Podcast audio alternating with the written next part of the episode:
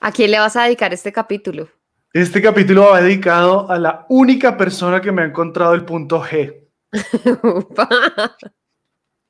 ¿Y eso quién fue? Eh, mi proctólogo, doctor Monroy. Si está escuchando esto, lo extraño. Ay, no faltará el cochino que está diciendo quién fuera doctor Monroy. Eso es solo vulgaridades. Güey, filosofía pura. Este man solo habla de sexo. Por favor, abróchense las chanclas, reclinen sus mentes y pongan sus prejuicios en modo avión. Este podcast ya va a despegar. Bienvenidos a otro capítulo de Conversaciones Clandestinas, un lugar donde no sabemos qué va a pasar, siempre es como hay una incógnita de qué, va a suceder, lo único que sabemos es que acá no vamos a celebrar triunfos, acá si les va bien en la vida, no los queremos, acá venimos a que la gente exponga sus caídas, sus cagadas, sus fracasos y celebrar las cicatrices que coleccionamos en el camino. Hoy es un capítulo muy especial porque el invitado eh, es una persona muy cercana, una persona que ya van a ver, es... Eh, eh, una persona con quien yo en especial he compartido momentos eh, íntimos. Uy, eh, Monroy, el doctor Monroy. el doctor Monroy, ¿qué pasa el doctor Monroy? no, muy emocionado, muy emocionado porque hoy tenemos un invitado que es mi socio, mi amante, mi amante bandido, Stefan Dyer, que es un, un, comediante con quien hemos trabajado por años, con quien nos lanzamos al agua en esta aventura de la comedia juntos. Mi profesor. tu profesor, sí. Entonces, Stefan Dyer, mi amante bandido, es un comediante bilingüe, internacional, con más de 500 shows. Ojo, no 499, 500 shows en ocho países, no, no nueve, no siete, ocho, ocho. países Sí. Junto a Juan Cajiao, que soy yo, fundó Malpensando, el único club de comedia en español en Canadá. Stefan Dyer ha colaborado con algunas de las marcas más reconocidas en el mundo de la comedia y la oratoria, como Comedy Central, TEDx, Second City, Toastmasters, Coca-Cola. Mejor dicho, vean, este man ha hecho de todo por todo lado porque además es un inmigrante eterno. Ya nos va a contar un poquito de eso.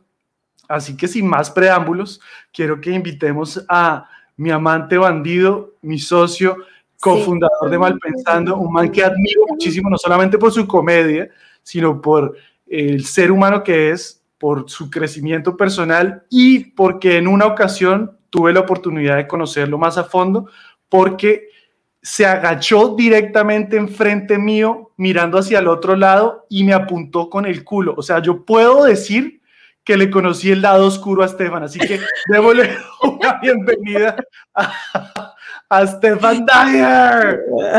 Bienvenido. Tú eres mi doctor Monroy.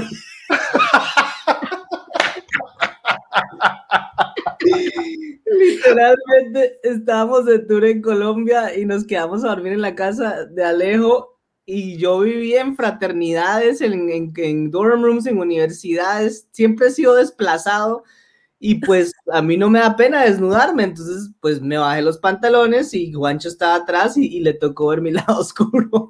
Ok, y esto fue desnudo.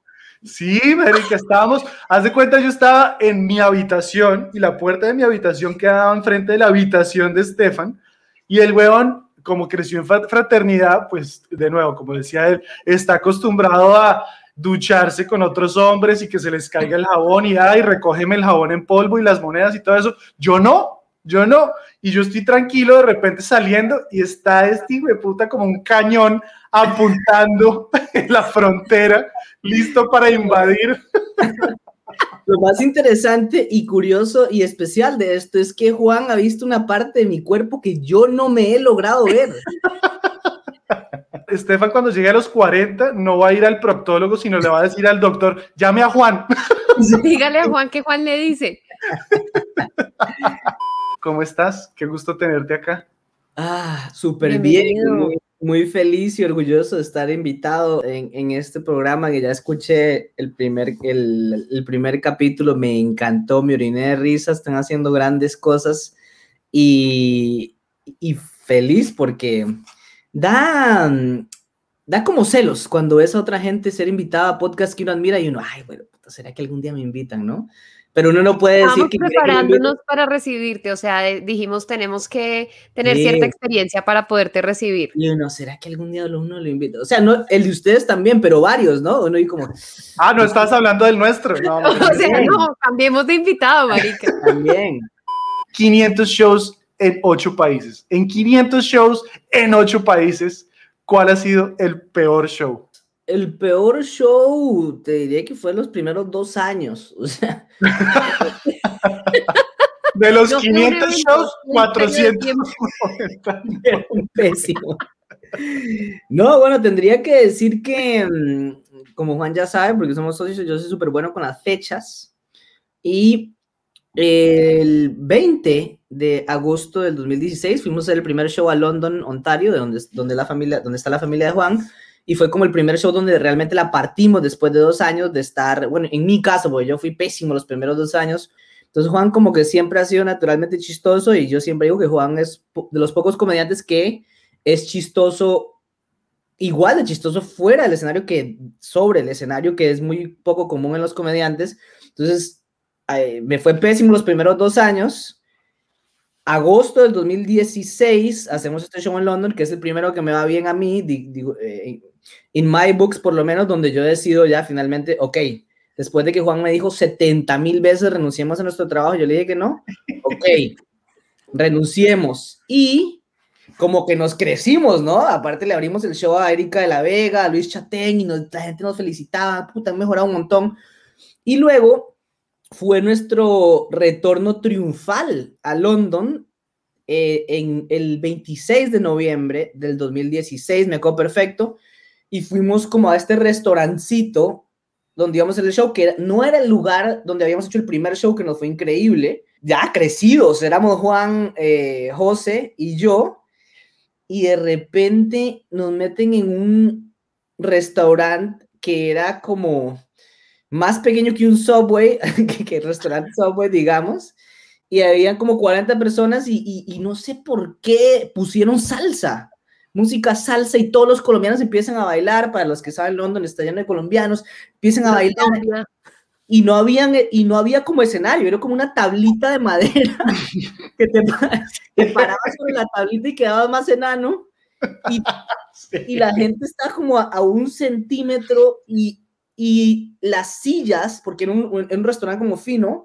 las sillas tenían como que un respaldar gigante que hacía como así, entonces si habían cuatro sillas quedaba como un cubo y nadie te podía ver, nadie escuchaba porque el micrófono era como de karaoke, nos fue pésimo a, a, a, a José y luego fui yo y me fue pésimo, luego entró Juan y le fue pésimo, pero el momento más humillante es que tú te, tú te vas, o sea, generalmente es humillante, te, te va mal y tú te vas al green room, ¿no? Al, a donde están los comediantes y ahí lloras, y pero ahí te ve, entonces está bien, ¿no? O sea, pero aquí no había, porque está, teníamos la escalera acá, aparte estaba el DJ con la novia que se la estaba besando, como que estaba cogiéndose la novia al, al, hacía un metro de nosotros, y los meseros salían detrás de la puerta donde estábamos nosotros.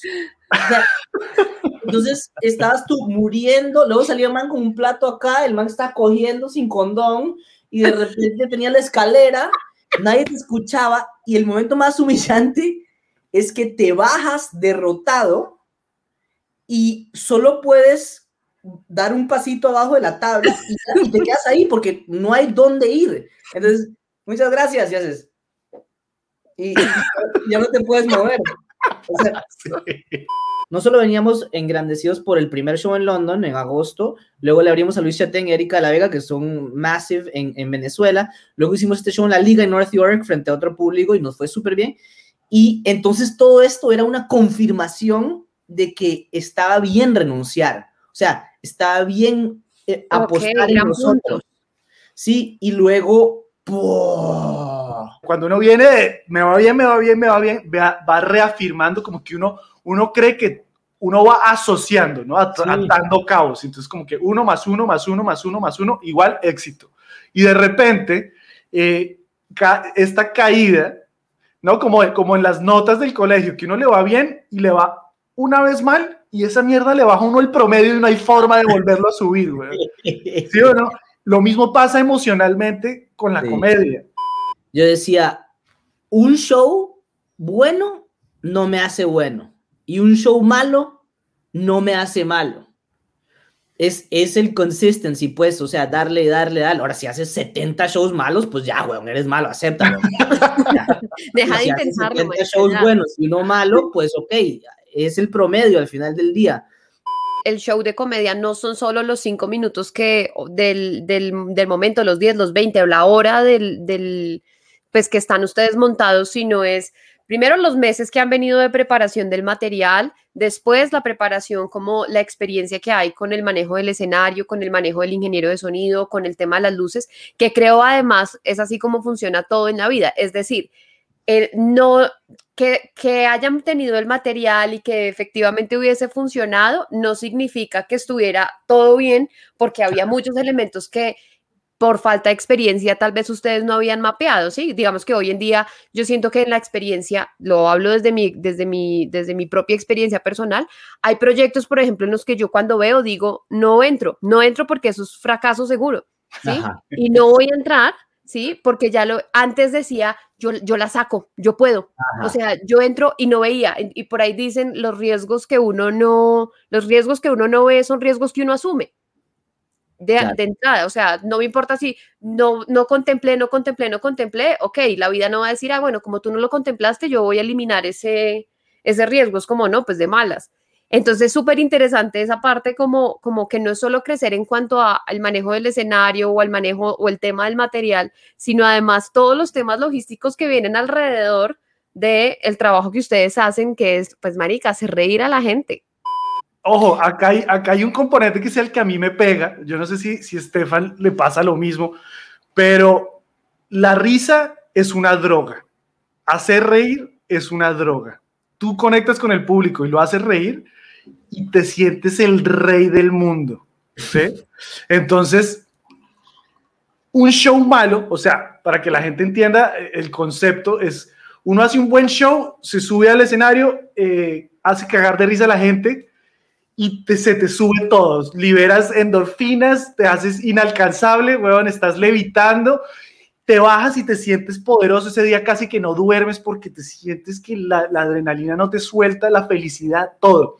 Entonces ya estás queriendo el siguiente, ya quieres la siguiente dosis, ya no puedes esperar volver a consumir esta droga de la risa. Entonces te, ese día nos desplazamos a otra ciudad, nos desplazamos a otro lugar, llegamos allá buscando esa droga, estamos listos, se sube uno a consumir esa droga y de repente te inyectan y, weón, es como, la, como, como, como ahorita que están inyectando la, la, la cura del COVID, y resulta que hay gente que le ponen agua y hay gente que no le ponen nada y queda uno como en un huevo otra vez ahí sentado y no, y no te llevas esa retribución y pega. Igual que en la droga, es como que no solamente no lo logré, sino me fui para abajo. ¿Cuál ha sido el chiste más malo que has tenido que hacer en el escenario? Y porque cuando uno empieza un beat o un chiste, ya tienes que terminarlo. Entonces Sí. uno ya tiene que entregarse. Comprometido sido- con la causa. Exacto, uno tiene que comprometerse y uno por dentro está pensando, weón, esto está yendo pésimo. Sí. ¿Yo ¿En qué, en qué momento pensé que esto era bueno? y ya tengo que terminar esta vaina. ¿Cuál ha sido ese chiste para ti? Yo tengo uno tuyo, pero quiero ver cuál dices. Yo creo que es el mismo. El, ahorita que estábamos hablando del peor show, Juan y yo fuimos MCs en el Woco de, de México, que es el, el bar de los comediantes, donde van los de Comedy Central y todo, y, hicimos una gira en México, entonces nos dejaron ser MCs esa noche y, Juan y yo nos alternamos, eran 20 comediantes, y entre los comediantes pues uno hacía como, como chistes, un, un minuto y medio, bits, ¿no? Min- minuto, minuto y medio, dos minutos entre que pues entraba el siguiente comediante y todo. Y yo tengo un bit en que hablo de que alguien puede ser muy feo en Latinoamérica, pero aquí viene y es exótico. Entonces, las canadienses le gusta, o sea, le gusta porque se sienten como que es un perrito inmigrante, ¿no? Algo que van a adoptar, ¿no? Algo que se van a llevar a su casa y lo pueden enseñar y la gente, ay, qué bonito. Ellas se sienten como, como en el Amazonas con un latino, ¿no? Entonces, había o sea, los protagonistas de este chiste son alguien latino y una rubia ojos verdes, donde hay un contraste. Y en el show en México había una pareja en primera fila, donde una chica era gringa, rubia, ojos verdes, y había un mexicano al lado.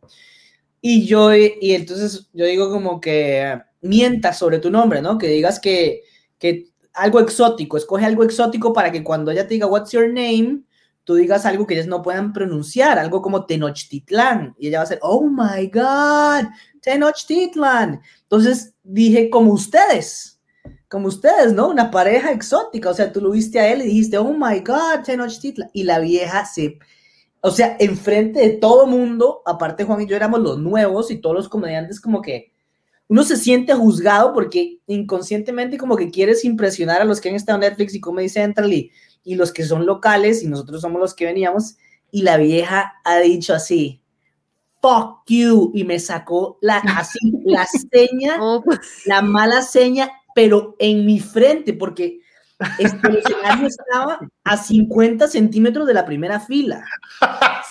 marica, no ella, lo puedo creer. Fuck you. Y, y se escuchó, pues, y, y pues era un escenario, era un bar que es largo, donde en un extremo está el escenario y todo el mundo se sienta como un bus, es como un bus. Entonces tú estás al frente del bus y todo el mundo te ve, pero, pero solo caben cuatro personas en cada, en cada línea. Entonces, y ella estaba en primera fila y dice, fuck you. Entonces todos los de atrás vieron el fuck you, su seña en mi frente. Y yo como que, ya, no, em, entonces como les decía, y yo, puta, ¿qué hago? O sea, todo el mundo ¿no? Y ya no hay nada que hacer porque uno tiene que terminar, seguir. Yo me acuerdo que Estefan, Estefan se bajó del escenario y me dijo, marica, yo no, no quiero volverme a subir. Y Juancho, yo tampoco. Pero además tengo un tema que me parece muy curioso y es que en lo, en lo que te he conocido, Estefan, tú eres una persona completamente pacífica, tranquila, o sea, el tipo de persona que medita, del tipo de persona que, que, o sea, como tranquilo, todo lo demás, o sea, como que te, te siento una energía súper relajada. Y te estrellas con personas como, o sea, como esta señora que te hace pistola y te grita fuck you. El tipo que se quiere ir a darte la jeta en el escenario. O sea, Sí. creo que Juancho que tiene una energía súper eh, como, como de, de más, eh, ¿cómo se dice? Como más agresividad. Creo que Ajá. Juancho nunca nadie te, o sea, no entiendo qué pasa, porque siendo tan calmado te pasan esas cosas con personas tan agresivas. Fíjate que sí lo he pensado mucho y creo que es, em, creo que esto es lo que pasa. Como yo no me veo eh, intimidante, la gente tiene más confianza en que me puede partir el hocico, obviamente.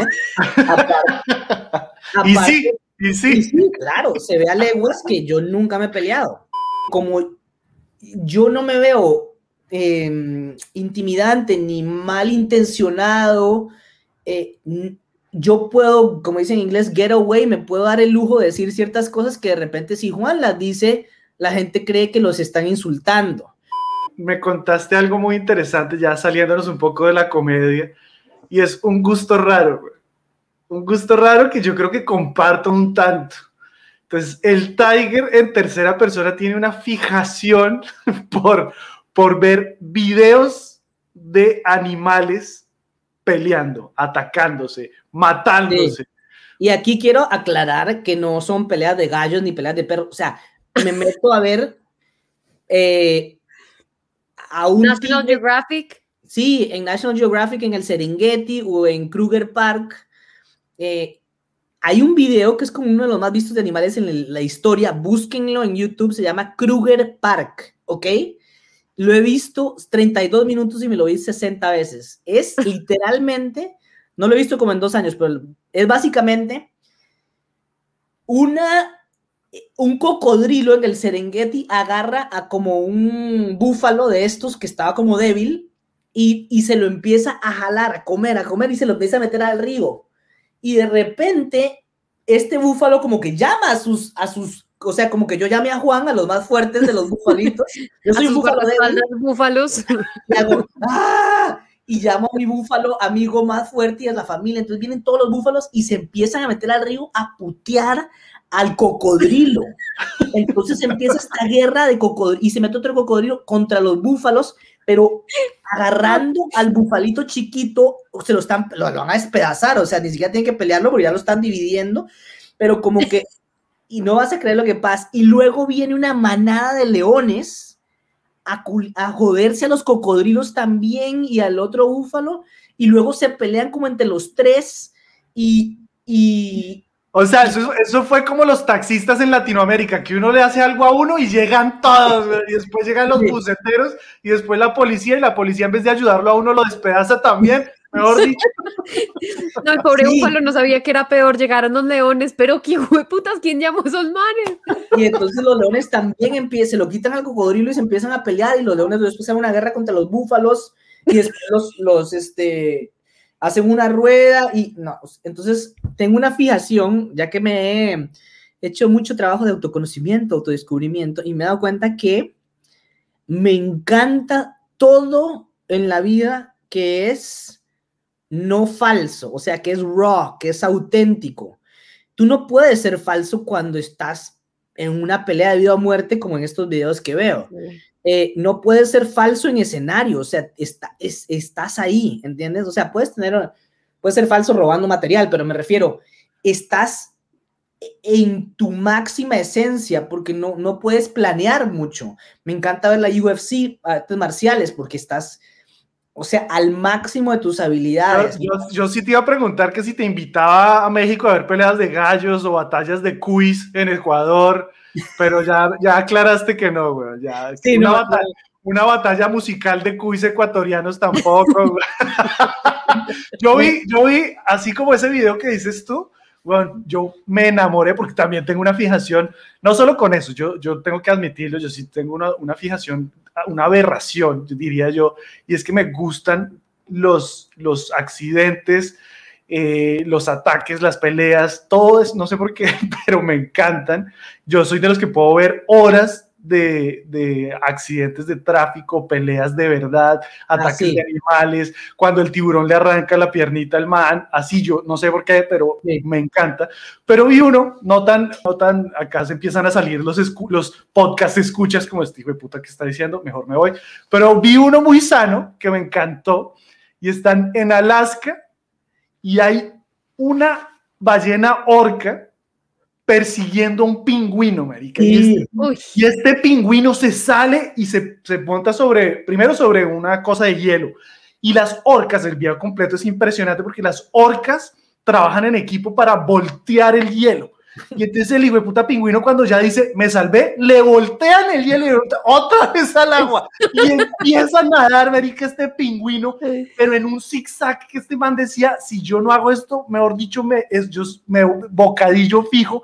Y las orcas, como tres orcas, lo siguen persiguiendo. El man logra despistar a dos, do- dos orcas, y, pero una lo sigue persiguiendo. Y el pingüino, de la nada, ve, y todo esto está siendo grabado, que me parece espectacular, güey. No sé si es un pingüino actor, pero le quedó muy bien la escena, güey. Y entonces, de repente, güey, pero muy bueno, güey. O sea, ese man es el Jean-Claude Van Damme de los pingüinos, güey. De Chuck repente, Norris de los pingüinos. Norris, totalmente. sí. El Jackie Chan de los pingüinos. güey. Y de repente, marica, además Fast and Furious, porque sí, me puta iba volando, güey. Y entonces. La- Toretto, era un, era un pingüino calvo. Toreto pingüino. No, pero era el transportador porque iba elegante. El pingüino es elegante. Entonces, pero déjenme hablar, marica, póngase seria, güey. con la dramatización de los animales y las personalidades. O sea, es como. Entonces iba Toreto, iba Toreto en su carro. Hizo estrellar a dos carros, a dos orcas. Y cuando, cuando, cuando ya la orca lo tiene así cerquita el pingüino, el pingüino sale del agua y se mete en un barquito, en una lancha de turistas. No. Sí, de turistas. Y entonces como que los turistas graban y el pingüino ¡guau! y queda ahí como que el man le vale verga si los, si los turistas van a matarlo, le van a se lo van a robar, Los pero el man, el pingüino y no, huevo. Que Ay.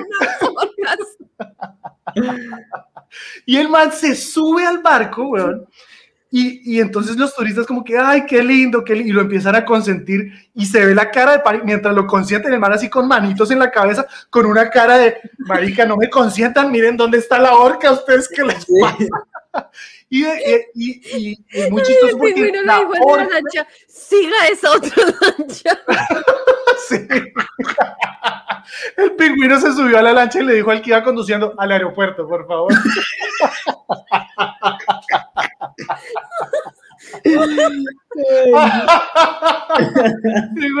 la orca persiguió, persiguió a la lanchita por un rato. O sea, la orca dijo, este hijo de puta, entonces, entonces esto era una película totalmente.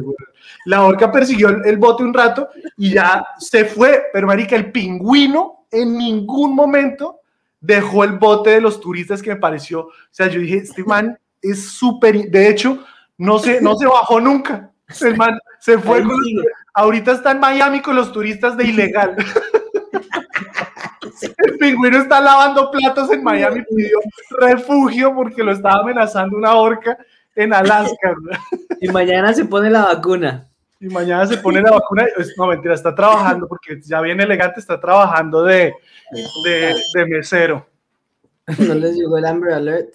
Uy, sí, weón, acá, acá nos acaba de llegar. Vean, esto, esto nada se borra, todo se guarda. Ya llegó una alerta del gobierno que dice no pueden salir de sus casas. Oh Hay un pingüino suelto.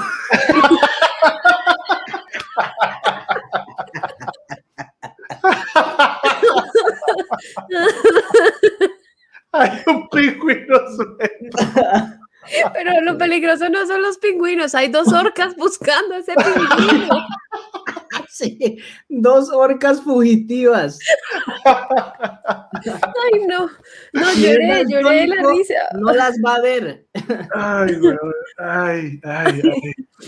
Pues ya como Estefan estaba diciendo en el escenario y todo esto, él siempre intenta mitigar y no meterse en conflicto. Entonces, le tienes miedo al conflicto. No al, no al conflicto de animales, ese es el Sí, con los animales como que, como que digo, ok, esto es como la naturaleza, está bien que se peleen porque no hay un humano, no, no pasa nada. Em, Pero ¿por qué? ¿Por qué? Porque el conflicto, eh, justo como ese ejemplo, como me da mucha tristeza que algo que es positivo, por ejemplo, eh, cause, cause dolor. No, no, me gusta, mm, no me gusta tener discusiones, no me gusta, em, quiero, o sea, como que hay, eh, quiero ser mejor amigo de todos, de todos. Y es muy curioso porque mm, ahora que he estado haciendo un curso de Landmark, que con Juan hicimos el, el nivel 1 y el nivel 2, que, nos cambió la vida, que se llama el Landmark Forum, eh, ahorita estaba haciendo uno como de un proyecto que se llama el Self-Expression and Leadership Program. Y con mi coach, eh, justo tú eh, tienes una coach que te tienes llamadas semanales, ¿no? Entonces yo había tenido una llamada que también le, conté a Juan con, con una persona sobre un show donde el, eh, no, como que hubo un conflicto en la llamada, ¿no? Entonces yo decía, puta, este, cuando me voy de estos negocios con bancos o con corporaciones donde ese, hay como una pelea en la llamada porque no puedes llegar a un acuerdo como que y se pone como que un poco complicada, como que sientes que te están bulleando, no, no, no. Entonces, eh, le estaba contando a mi coach y me dijo algo muy interesante, que dijo, ok, pero ¿qué hay detrás de eso? ¿Por qué, por qué te duele o por qué te incomoda el conflicto o las peleas con, con la gente? Y yo digo, bueno, porque quiero ser amigo de todo el mundo. Bueno, ¿por qué quieres tener amigo? ¿O por qué te da miedo que este negocio no salga? Entonces, me dijo, o sea, como que qué hay debajo de eso, ¿no? ¿Qué hay debajo de ese miedo? Más profundo. Sí, no es, no es que no salga el negocio, ese no es el miedo. Ok, ¿por qué? Yo, porque quiero ser mejor amigo de todo el mundo. ¿Por qué? Eh, ¿Por qué, quiere, ¿Por qué te da miedo que no salga este negocio? Y yo, bueno, me, me da miedo que me, que me, como que de ser, de ser un impostor, como que de repente no me, el síndrome del impostor, como que de repente no me sale este negocio o de repente si esta persona se emputa conmigo, eh, luego me diga, no, tú eres un fin, finges, eres pésimo comediante, de repente como que me da miedo como que como que me descubran, como que, y le digan a todo mundo, ¿no? A pesar de que yo sé que soy una persona honesta y buen comediante y, y Sí. trabajador y nuestra compañía es buena y, y realmente, como que, y me dijo, ok, pero, como le- en inglés se dice, that I'm, I'm scared that they're onto me, ¿no? Como que, que me, me descubrieron, o que le digan a todo mundo que soy una farsa. Pero yo sé que no soy una farsa. Al principio tenía mucho miedo de que dijeran, hace cinco años, siete que empezamos, como que, que dijeran, no, es, un pésimo comediante. Ahora ya, ya sé que soy buen comediante y sé que soy buen orador. Entonces, ¿qué, ¿cuál es el miedo debajo de eso? Entonces, yo le dije como que de repente le dicen a todo mundo, yéndome al extremo, le dicen a todo mundo que, que soy un hijo puta y que mal pensando es pésimo y que Juan, no, no, no vayan con Juan Estefano mal pensando y ya no nos sale negocio. Ok, ¿y qué hay debajo de eso? Y llegamos a la conclusión que era de que si no hay negocio, voy a tener que volver al banco. Y si tengo que volver al banco, quiere decir que el riesgo que yo tuve estaba mal, es- estaba incorrecto. O sea, I was wrong. O sea, como Y que es una serie de justificaciones de esa decisión inicial. Ajá, ajá, o sea, como que tener que volver al banco con, con el rabo entre las patas, creo que es la, la expresión, Sí. eh, sería como que un fracaso para mí porque, porque fue una apuesta muy grande renunciar. Y, y- y- y ya sé que no significa eso, pero significaría que mm, fracasé. Y debajo de eso, que es un, un miedo que todos tenemos, ya llegando más a más abajo, es que no soy lo suficientemente bueno. Es el miedo. I'm not good Claro. enough. I'm not good enough. Que es un miedo que realmente todos tenemos, a mayor o menor escala. Y cuando tuve esa conversación fue como que en mi mente se abrió porque cuando ya lo ves y ves de dónde viene, ya no le tienes tanto miedo. Es como raro, es como cuando, como cuando has engordado y vas donde tu familia después de un año y te dicen, y, y- y te dicen, ay, qué gordo está, y tú, güey, puta, ya no vengo a este lugar otra vez, ¿no? Pero si tú dices, sí, estoy gordo, ¿y qué? Ya no te lo pueden decir, ya no duele tanto, y no cambia el hecho de que estés gordo. Ent- ¿Entiendes? Sí, Al yo saber de dónde viene ese miedo, ya no me da tanto miedo el conflicto. Igual, no me gusta pelearme ni nada, pero, pero ya entiendo de dónde viene y, y me ha liberado. A mí, yo tengo que admitir que a mí sí, sí, históricamente en mi vida, el conflicto me llama la atención. El con- yo, yo, yo sí he sido de las personas que, que no, no soy de armar pelea, pero si hay pelea, yo voy. O sea, si ustedes están, si escuchando esto y, y- y hay pelea, llámenme. Sí, Yo- sí, yo tengo en mi cabeza los recuerdos de Juancho en la universidad alquilando pelea. O sea, estando en peleas que yo creo que ni siquiera sabía por qué ¿Por estaba qué? ahí. Ahí Como, estaba yo. ¿Quiénes son los buenos y quiénes son los malos? No sé, marica, pero está una chimba esto. O sea, No, era una ¿dónde- fiesta. ¿quién, es, ¿Quién es el bueno y quién es el malo? No me importa. Yo le voy a cascar al pingüino y a la ballena. Y traigan al búfalo y traigan a los cocodrilos, no me importa. En el video de Las Estefan, al final entro yo y agarro a todos esos hijueputas. No, yo Sí. yo sí he tenido y también hice el- el- la labor de tratar de entender por qué, por qué el conflicto. Yo soy de las personas que entro en un post de Facebook o Instagram. Uy, me- mi perro está al lado y se acaba de tirar un pedote, güey. Estoy acá como, si hablo un poquito de Assad es porque Epigüido, Epigüido se hizo popó. Entonces, yo, yo he sido una persona que me meto en redes sociales y si veo un post controversial, tengo, te- y hoy en día ya intento trabajar en eso, en decir, bueno, no, me están llamando, no necesito estar ahí, no necesito amargarme la vida, porque además termino emputado después.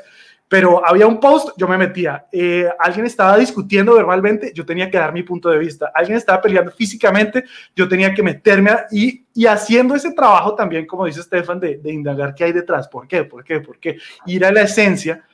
Yo en, el primer capítulo donde, donde hablaba yo un poquito de mis miedos, mi miedo a la soledad, mi miedo a... Siempre he tenido miedo a enfrentarme conmigo mismo, siempre. Le he tenido mucho miedo a tener que lidiar con la voz interna y tener esa conversación con el Juan interior, porque uno tiende a ser ah, muy crítico y muy fuerte con uno mismo, y creo que mis críticas han sido demasiado a la yugular conmigo mismo. Entonces, siempre busqué pelear afuera para como que opacar y olvidarme de la verdadera pelea, que era la pelea conmigo mismo. Uf, puta, esto se puso trascendental. Gracias. Amén. Aleluya. Pero es, Ahora- una, es una sensación como de, o sea, yo siento que hay como dos, dos, em, dos polos en las sensaciones que produce el conflicto. Yo puedo identificarme con las dos y, y como siempre lo he dicho, pues solo puedo hablar desde mi experiencia. Y es, por ejemplo, en mi caso, eh, yo le huyo mucho al conflicto. No me gusta, ¿sí? No me gusta, ¿por qué? Porque sé que el conflicto demanda mucha energía. Sí. Entonces, en las cosas que siento como, o sea, como que en mi cabeza yo trato de hacer un balance y digo, ¿vale la pena o no vale la pena? Y mi respuesta la mayoría de las veces es, prefiero tener tranquilidad. Entonces, no voy a discutir, ¿sí? De pronto estamos hablando de algo que a mí me moleste, de cosas que a mí no me gusten, tan, tan, tan. Y si yo veo que de pronto hablar con esta persona no va a cambiar el punto de vista, no va a cambiar la situación, no va a cambiar la circunstancia, pues me voy a ahorrar la energía, no me voy a desgastar, no, o sea, como que prefiero no. Pero me acuerdo mucho que yo tenía cuando era adolescente tóxica y demás. Un Capítulo problema- número 2 del podcast La Tóxica, por si no lo han escuchado. tenía un problema de ira muy complicado y toda mi adolescencia fue muy desgastante, o sea, yo creo que lo he hablado incluso con ustedes en algunos momentos en otros espacios, que en mi adolescencia yo estaba cansada todo el tiempo, o sea, yo dormía todo el tiempo y creo que le atribuyo a eso a que yo tenía, o sea, una, tenía una postura muy crítica frente a todo. Entonces yo en todo tenía que pensar dos veces y como poner una postura al respecto, todo tenía que tener, o sea, como eh, se hablaba de X tema y yo decía, bueno, y si sí, bueno, y si no, y pensarlo y discutirlo, y todo tenía que ser como muy controversial, ta, ta, o sea, como que mucha controversia, mucha controversia, mucha controversia. Me gustaba sentir que iba contracorriente, entonces era como algo que me nutría, ¿sí? Y me, me desgastaba un montón. Y entonces oscilaba al otro lado, que era ya entre, eh, después esto migra a, no quiero pelear, no quiero evitarlo al máximo, pero si tengo que pelear, Marica, tenemos un problema muy berraco. Agárrense. O sea, esto pasa a un escenario completamente diferente. Nunca tuve miedo durante mi adolescencia de darme en la jeta, nunca tuve problema en decir, me tengo que dar a los puños con un hombre, no me importa. Tengo que dar a los puños con una mujer, no me importa. Siempre Yo- dije, no yo voy a puedo- hacer el... Puedo hacer un paréntesis ahí, Pau, y preguntarte, porque hay una historia que me encanta, y es, hablando de esa época, cuando, si no estoy mal, un bachiller, que son los que toman el servicio militar, te agarró el culo. ¿Cierto? Eso eh, fue así, ¿cierto? El hombre no me agarra el culo. El hombre, básicamente lo que sucede es que yo estoy en la calle caminando, voy a la universidad, paréntesis, las personas que me conocieron en la universidad, yo me iba casi que en pijama, o sea, yo iba en tenis, casi que en pijama, nunca he sido una mujer muy de, eh, ni de arreglarme, ni maquillarme, ni mucho menos, Ni depilarme. menos, o sea, nada que ver. Y cojo yo el, como el camino hacia el Transmilenio, que es el servicio público aquí en Bogotá, entro a la estación de Transmilenio y un bachiller me ve pasar y me grita alguna vulgaridad como, eh, como lo mueve, lo bate, no sé qué cosa. Marica, yo me devolví y a ese tipo le dije hasta de que se iba a morir. O sea, que la mayoría de las personas frente a los policías, pues eh, de pronto pensarían como yo no me voy a meter en problemas con un policía, yo qué voy a hacer. Entonces yo cogí al tipo y le dije, me hace el favor y muéstreme su apellido, cuál es su apellido. El tipo me da su apellido, pues él te estaba tratando de taparse y yo a mí no, no se tape el apellido, muéstreme a ver si es tan varón, tan hombre, muéstreme quién es y qué es lo que está diciendo, que está pensando que es que yo vengo aquí a estudiar y usted jodiéndome la vida. Marica, esto entre un montón de groserías, yo creo que al tipo lo alcancé a empujar, eh, mejor me descompuse, le gritaba al tipo, al final llega como un capitán que me imagino que era como el jefe del hombre y el capitán le dice qué pasó y entonces el capitán lo obliga a que se disculpe conmigo, el tipo se disculpa y se sube a un Transmilenio y el tipo me grita loca. Y yo me subo en el hijo de puta Transmilenio y le digo, loca, venga, hijo de puta, y me diga cobarde, no sé qué. Marica, lo perseguí, le di lora. Yo creo que por ahí 20 minutos diciéndole de todo. Y esa era mi mecánica. Mi vida se O paralizaba. sea, hagan de cuenta, el man era el pingüino y Pau era la orca de Transron, o sea, transatlántico. Total, totalmente. Y me pasó muchas veces que en la calle me devolví. De hecho, con estas cosas sí soy muy intolerante. Sí, hoy en día, porque digamos que este, eh, o sea, todo este tema de, de violencia y agresividad es un tema del pasado, pero hoy en la calle un hombre le grita a una mujer y yo estoy encendida con ese hombre y lo puedo perseguir cinco cuadras hasta que entiendo, o sea, yo tengo un pensamiento de pronto muy radical al respecto y digo, La voy a uno por uno. Soy muy radical en ese tema, o sea, como que pocas cosas hoy en día me sacan de quicio.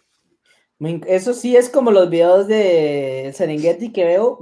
Adoraría verte hacer eso porque me. Es que eso es lo que me encanta, la autenticidad, ¿entiendes? La. eh, y no estás fingiendo, estás siendo puramente tú. No hay de que, ay, no, voy a. no, me, me preocupa lo que diga la gente. No. Exacto, son emociones toscas. No, sin es Pura, como vienen, sin como nada, vienen. Sí, no hay Tal nada como vienen. Yo acá, acá salto algo que dijiste eh, a- anteriormente, ¿no? que, que has pasado de un lado a otro, y viene una segunda parte de miedos que es miedo a no encajar. Entonces, primero, ¿por cuántos países has pasado o por cuántos lugares has pasado tú eh, migrando de un lado a otro? Nací en Costa Rica, a los 10 años me mudé a El Salvador a vivir con mi papá, mi madrastra y mis hermanas. Luego en el, a los 14 me mudé a México, a los 16 me mudé a Montreal y a los 19 me mudé a Toronto.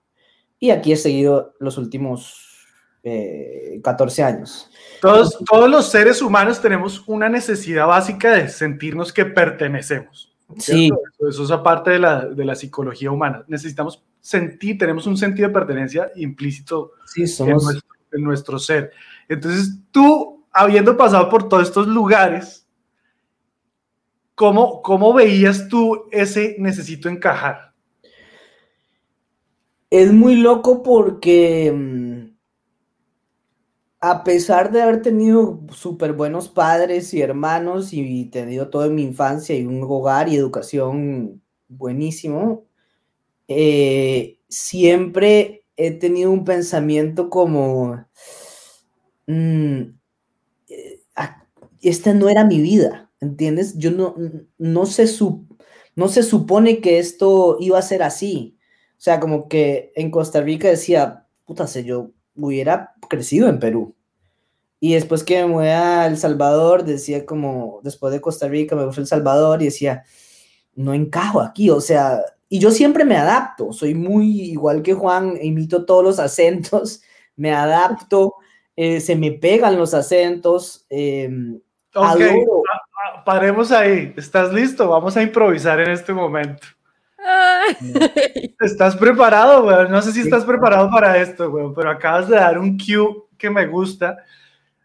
Porque Stefan, a donde vamos, y esto me pasa a mí también, pero no, pero no soy tan, o sea, yo, yo llego a un lugar y siempre nos cagamos de la risa con Stefan porque yo llego a un lugar y alguien está hablando chileno, weón, y es como si yo tuviera acá una antena que, ¡tin! Un chileno y yo, y tengo que ir allá, y empiezo, como, está po, weón, que está cachado, weón, y, y ya no sé decir más, pero voy a decir lo mismo 100 veces para que la gente crea que yo perfeccioné ese acento, y después si escucho un tico y yo, madre, ¿cómo está el brete, madre? Vamos por unas birritas, madre, y ya, no sé decir más, pero lo voy a decir 100 veces, porque yo, yo, yo tengo la, como que tengo la necesidad de, si escucho a alguien hablar de alguna manera, tengo que imitarlo, y en mi cabeza creo que he perfeccionado un par de palabras y las voy a lanzar para que la persona se, se, se ría y ya, esa es mi dinámica.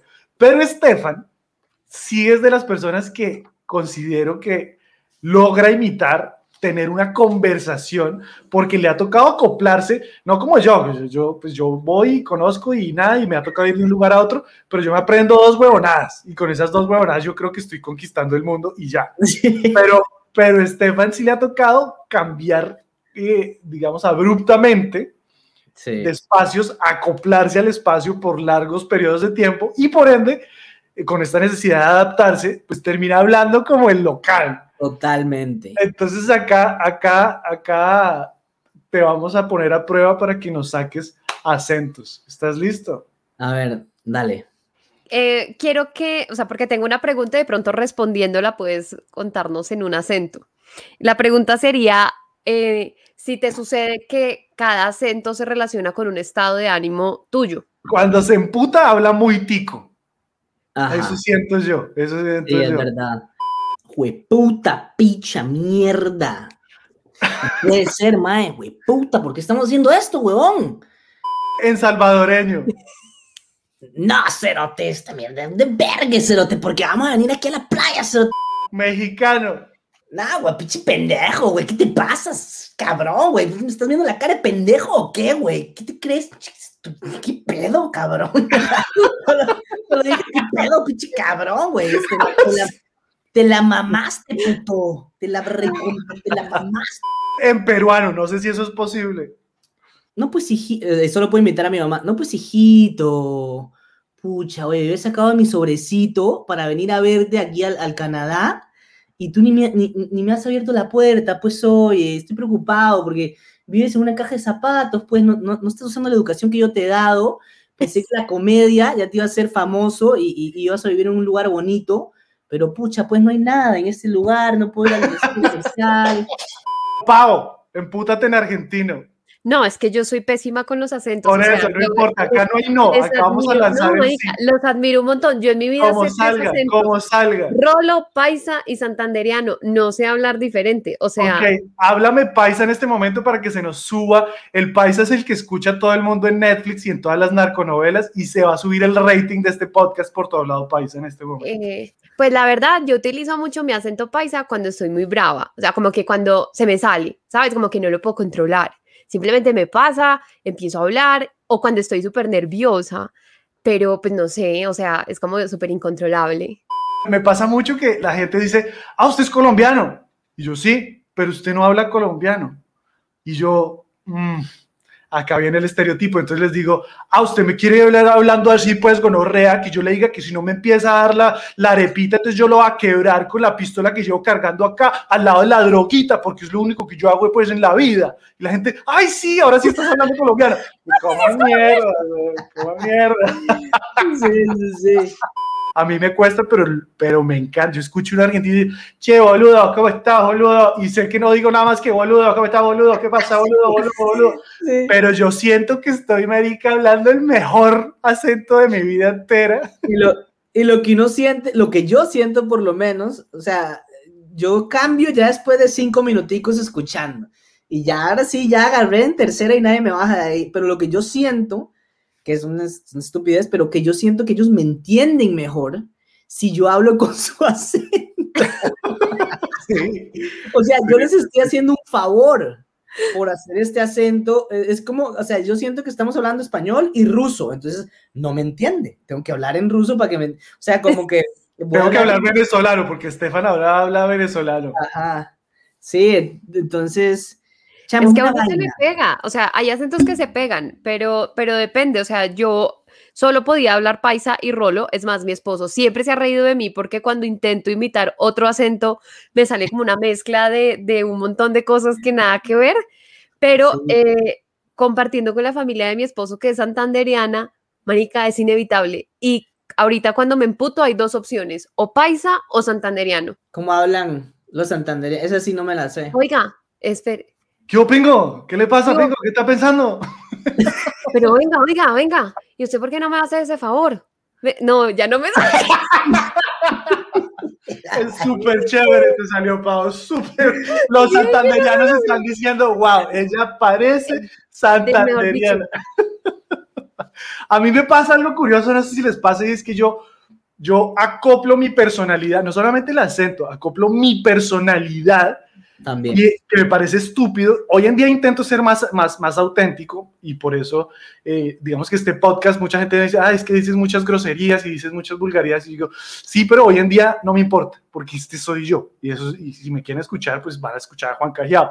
Pero yo solía ser de las personas que con los amigos en Bogotá, que además Bogotá es los, los gomelos, los fresas, los no sé qué, entonces yo, no, marica, re bien, estuve en el club, weón, echando unas bolitas de golf y después echamos en el sauna, weón, pero obviamente después piscinita y pura mierda, yo sí, allá estaba matando pitufos, abriendo huecos con los, con los palos de golf, pero yo, weón, oyen uno, lo máximo, y después llegaba a la universidad, que la universidad era un montón de, de conglomerado de todo lado, y yo era, ¿qué hubo mi perrito? ¿Todo bien? ¿Cómo están por? ¿Qué me pasa? Todavía me pasa Yo también. con los comediantes. Y entonces uno siente la necesidad de, weón, si yo no, si yo no utilizo la jerga, si yo no utilizo el léxico de ellos, no me van a aceptar. Y empiezo uno, no, no, marica, que hubo gonorrea, que no sé qué, que está perrito, tal, y las drogas y el alcohol, y uno sin probar nada, marica, y uno, no, sí, güey, chévere. Y empieza uno a buscar la forma de intentar encajar y se ve como un imbécil, ¿no? Pero antes, como les digo, antes a mí me pasaba un montón, yo, yo siento que todavía lo, lo necesito cambiar. Por, por ejemplo, mi abuela, mi abuela para mí es una persona que yo siempre he buscado su aprobación. Y yo puedo estar con mis amigos en la misma habitación, tengo a mis amigos acá y yo, no, marica, que no sé qué, y volteo y miro a mi abuela y yo, mediante la presente me permito informarles que hay una ballena persiguiendo a un inofensivo pingüino. Vamos a buscar, igual me transformo impresionante. O sea, yo creo que eso nos pasa a todos. Ojo a este tema, las cosas que uno ha hecho para encajar en una relación, porque es que eso dura tiempo, marica. Y entonces las cosas que uno sacrifica de su personalidad para poder encajar en las expectativas del otro. En mi caso, engañarlos, ¿sí? Siempre los engañé y les hice creer que era lo que ellos querían creer y de otro lado está sucediendo otra cosa, pero si uno, o sea, sí creo que uno logra en algún punto en esta necesidad de aprobación y como de sacrificar muchas partes de su vida, muchos eh, hobbies, muchos intereses, muchos Sí. puntos de vista. ¿Cuándo lo han hecho? Uy, huevón, de una se me vino uno a la cabeza y es que yo por mucho tiempo acá en Canadá me levanté una, una, una chica y le hice creer que yo tenía carro porque me daba oso decir que no tenía Ay, carro. no. Y marica, por varios meses, varios, varios, yo para, andaba en bus y en metro para todo lado, pero cuando iba por ella, alquilaba, rentaba un carro o le pedía a mis papás, iba hasta London en bus para que me prestaran el carro para venir a Toronto. Ay, no. Ay, no, weón. Y entonces un día, un día yo pensé que la tenía convencida y ella me decía, ¿y tú por qué cambias de carro a cada, a cada rato? Y yo, es que lo que tengo son carros. Esta es la que me ha dolido más. Y es que, como yo me mudaba mucho, nunca aprendí a manejar. Y todo mundo de los países de, de El Salvador o de Costa Rica que yo había crecido, pues no se habían mudado. Entonces, pues aprendes a manejar a los 13, 14, 15. Y volvía yo a los países, a México, a El Salvador, a Costa Rica o a Perú. Y, y siempre como que hacía algo para que ellos me pasaran a buscar porque yo no manejaba. Eh, Y, pero era incómodo porque también ya a los 18 o 20 o whatever es un plus pasar a recoger al culito a tu novia o a quien sea en un carro. Pero yo nunca tuve carro. Entonces era, ¿qué? ¿Nos vemos este en el cine o, o cómo la... Yo tenía una, ex, una exnovia mexicana y eso fue como el 2009, 2010. Fue a El Salvador y ella viene desde México a El Salvador, donde vivían mis papás y ¿Qué has hecho tú por encajar, Pau? Yo he hecho muchas cosas, o sea, creo que, que en mi parte tóxica de las relaciones hice muchas cosas para encajar en la relación, desde alisarme el pelo, tinturarme, cortarme el pelo, subir de peso, bajar de peso, eh, pero me, eran cosas que me causa, o sea, me gastaban mucha energía, mucha, mucha energía. Y hubo un momento en una cosa particular y fue que yo estaba saliendo con un man y eh, el man un día, o sea, claro, uno al principio como que listo, me depilo las piernas, no sé qué, ta, ta, ta. Y un día el man me bota la vaina como, no, es que las mujeres que no se depilan, baila, o sea, anticonceptivo seguro. Y yo como que vi, vi en perspectiva lo que podría ser una relación con el man a futuro. Yo dije, no, marica, chao, acabemos esta vaina. No me voy a, o sea, qué esfuerzo tan berraco depilarme cada vez que me voy a ver con él. No, no, no vuelve a pasar. Y de hecho, cuando, cuando empecé a salir con mi esposo, creo que es una de las razones por las que lo amo, lo primero que le dije fue yo, soy peluda, no me gusta depilarme, me da mamera todas estas vainas, eh, soy bocona, soy, o sea, como que saqué todo, o sea, yo dije, marica, me mamé de empezar las relaciones aquí, donde la gente piensa que uno está como en el pedestal y todo lo que sigue es hacia abajo, porque empiezan a descubrir que uno no se, no, no se arregla tanto, no habla tan bien, como que no, no es tan pila como parecía, ¿no? Y yo dije, no, yo con Julián voy a empezar desde abajo. Vea, papito, usted empieza desde lo más abajo que se pueda y todo va a ser ganancia de aquí en adelante. Entonces, el man vivía descrestado y era como, wow, pero tú eres como tierna, wow, pero tú eres yo. Sí, vea, de abajo solo hay lugar para llegar arriba. ¡Wow! Había un ser humano detrás de todos esos pelos. ¡Wow! yo, como Juan bien sabe, yo soy la persona menos como manly, de, así como eh, macho, como handyman, que, o sea, yo no sé cambiar una llanta, eh, no sé manejar manual, eh, no sé cocinar, eh, o sea, sé hacer cosas muy básicas, no sé arreglar, mi, mi esposa es la que arma todos los muebles de IKEA, la que arregla toda la casa, trataba de fingir que yo era este, este manly, como que, porque en Latinoamérica especialmente, eh, si no tienes carro, no sabes manejar, es un perdedor, ¿entiendes? O, o, o si no sabes hacer ciertas cosas, o cambiar una llanta, o, o sea, ya hay tantas que las he bloqueado, cosas que no sé hacer, pero afortunadamente a mi esposa no le importó esas cosas. Y, o bueno, de repente le importan, pero ya que, es- ya que se dio cuenta, pues era muy tarde, no lo sé. Debería haber una, un currículum vitae de lo que uno no sabe hacer. O sea, Ajá. creo que un- no, no solamente tener una hojita que dice todo lo que sé hacer, sino una por el otro lado, voltee la hoja. Uy, güey. Pero además debería haber, digamos, en el tema de las relaciones, como una hoja de vida en la que haya referencias personales y sean los ex. Porque uno siempre termina por la misma razón por la que el estúpido terminó la última relación. Siempre es la misma vaina. Uno termina diciendo, entiendo a la ex, la comprendo. Marica, esa vieja tenía toda la razón, este man es de puta. Nos pasaba esto, que uno no era capaz de decir que no y terminaba uno haciendo cosas que de repente lo incomodaban, que son esos momentos donde uno dice, ¿qué putas hago acá?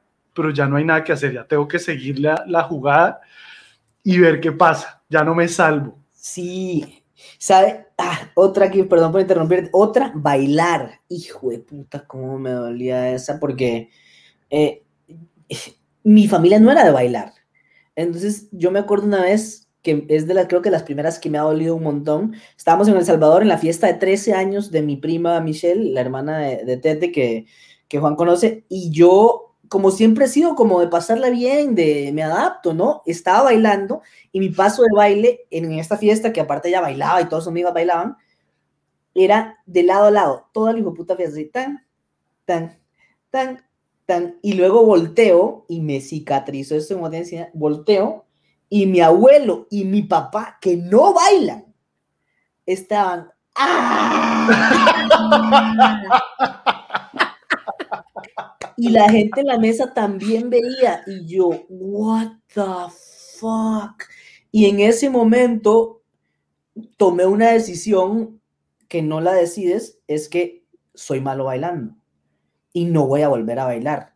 Entonces, fast forward a México, me mudo a México unos años después, había una, una fiesta, como estas fiestas que hacen en colegios y todos los del colegio iban.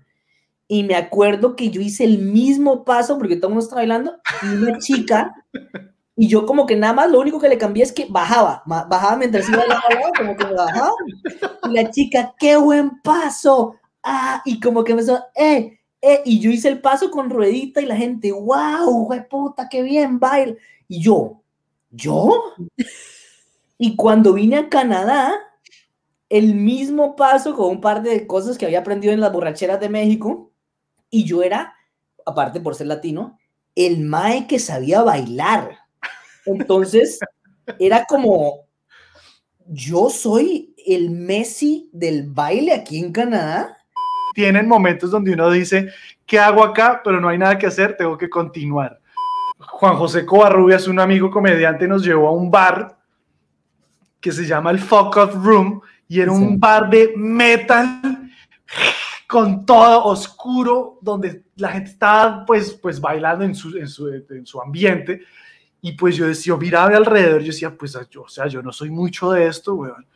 Pero dije, pues ya estamos acá, weón, yo no voy a quedar como el huevón que va a decir, no, sí, yo, esto está muy fuerte para mí, ¿por qué no me ponen un merengue? ¿No? Y empecé yo a saltar y yo, ¡ah! Y me transformé yo, ¡ah! Quiero Sí. más rock. Sí. Ay, manica, sí, muy chistoso. Eh, yo creo que en general los hombres tienen la costumbre de pensar que cuando uno los invita a algo les está cayendo y realmente no. Yo siempre he sido de las que, ven, te invito a tomar un café y realmente me interesa el café, pero siento que me pasó con un man que lo invito a tomarse un café, malinterpreta la situación, piensa que va a haber algo más y de repente empiezan a, y, y yo en un punto me di cuenta, puta, ¿nos cuadramos?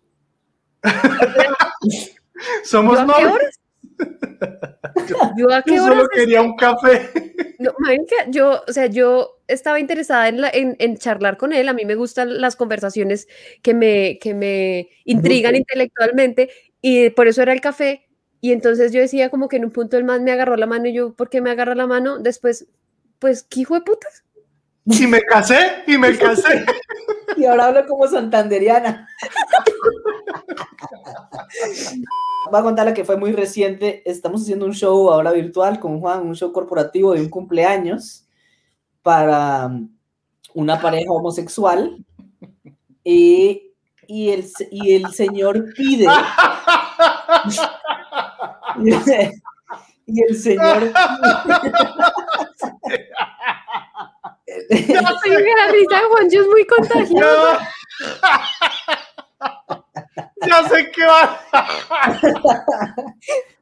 y el, Perdón. Oiga, cállate. No me deja pensar toda esa risa. Ay, güey, sí, me voy a poner en mute porque ya sé para dónde va esto. güey. Entonces, eh, uno de nuestros shows empieza con, con la Macarena. Es un show que se llama Sobreviviendo Canadá. Y empezamos bailando y, ok, un montón de cosas. Pero el señor pide que por favor eh, terminemos con una canción de Madonna. Er- Era, es como un himno eh, de la comunidad LGBTQ. Entonces, al final del show o a la mitad que tenemos que hacer una Se llama Express Yourself de Madonna. Express Yourself de Madonna. Y entonces al final eh, eh, habíamos acordado, porque el que nos había contratado era el, el esposo del cumpleañero. Entonces el cumpleañero esta era su, su favorita. Y, el, y terminamos. eh, y ahora les tenemos una sorpresa. Y queríamos como salvar el show. Había estado bien, pero queríamos cerrar con broche de oro, ¿no? Y entonces Juan le da play y estamos Juan y yo frente a la computadora y empezamos. Así como empezamos a bailar y como que nos miramos a los dos y apuntamos a la cámara y empezamos a bailar y así y nos quitamos la jacket y empezamos a hacer ¡Woo!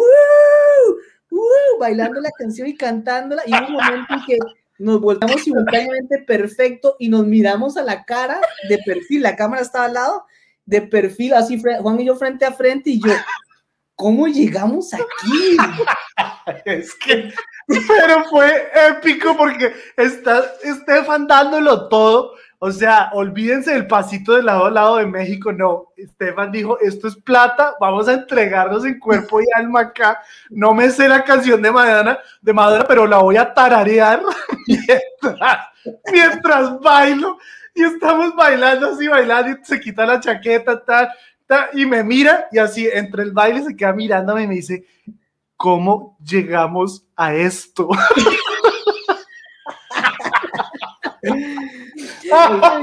No. Y Y ya no había nada que hacer, güey, nada que hacer, había que terminar con eso, güey.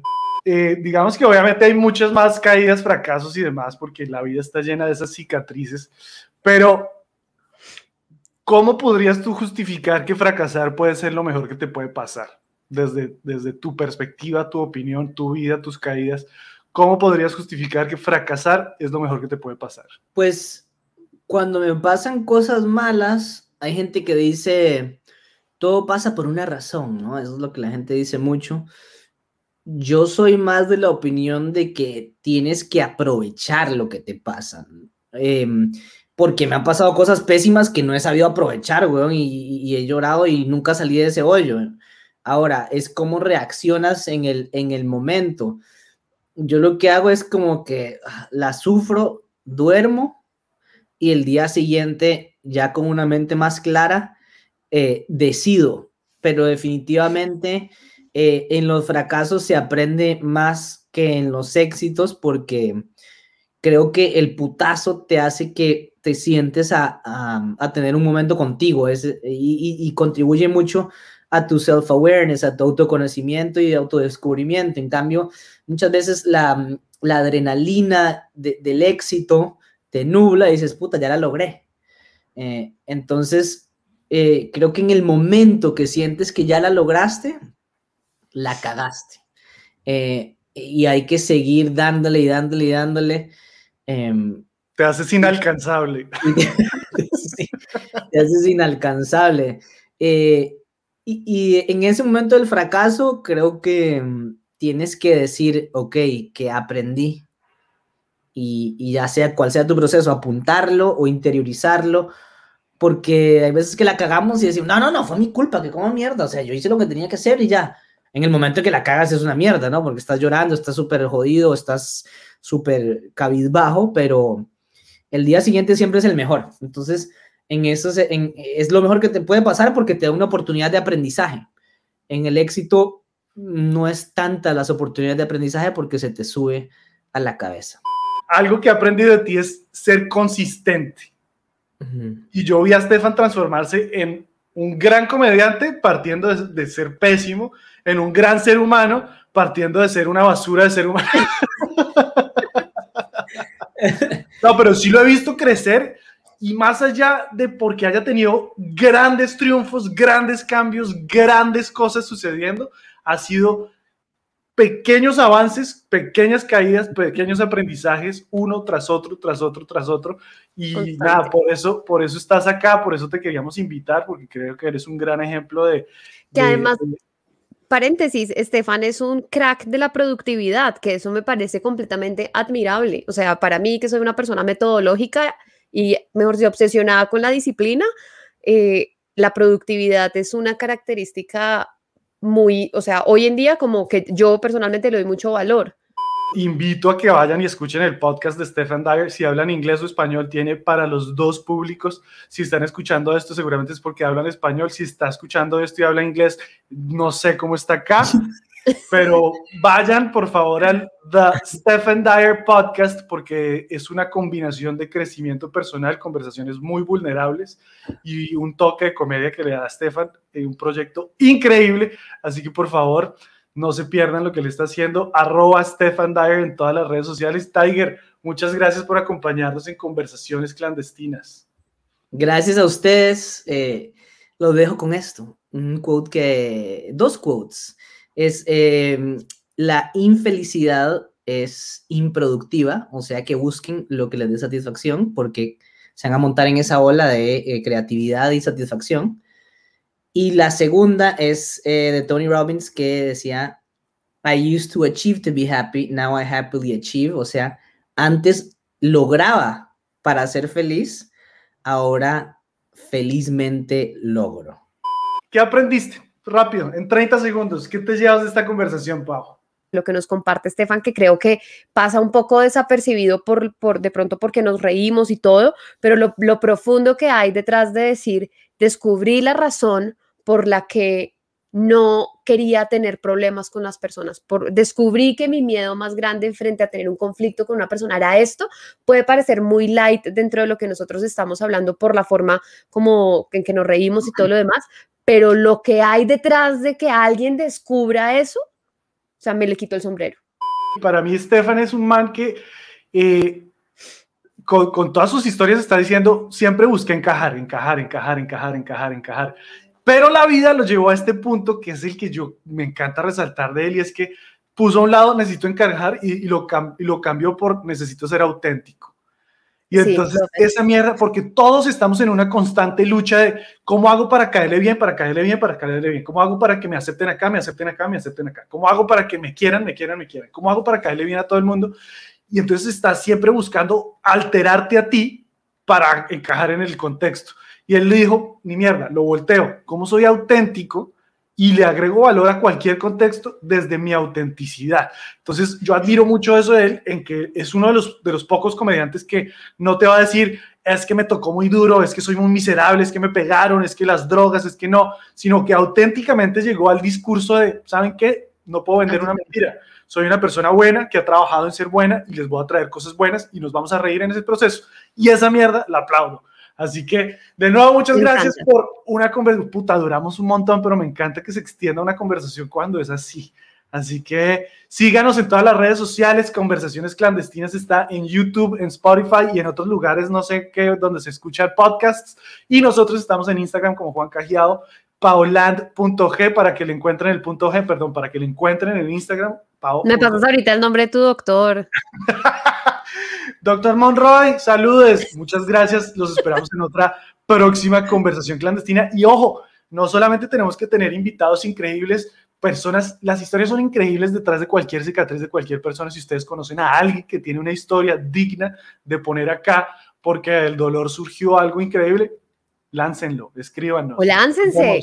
Si usted considera y usted dice, puta, la madre, yo soy esa persona que están buscando, escríbanos, lo queremos tener aquí. O está pasando por, en este momento por una situación, mejor dicho, esto vamos, somos psicólogos. Le vamos a arreglar la vida. Bueno, Pau, conversaciones clandestinas, nos vemos en una próxima. Chao. Besos. Chao.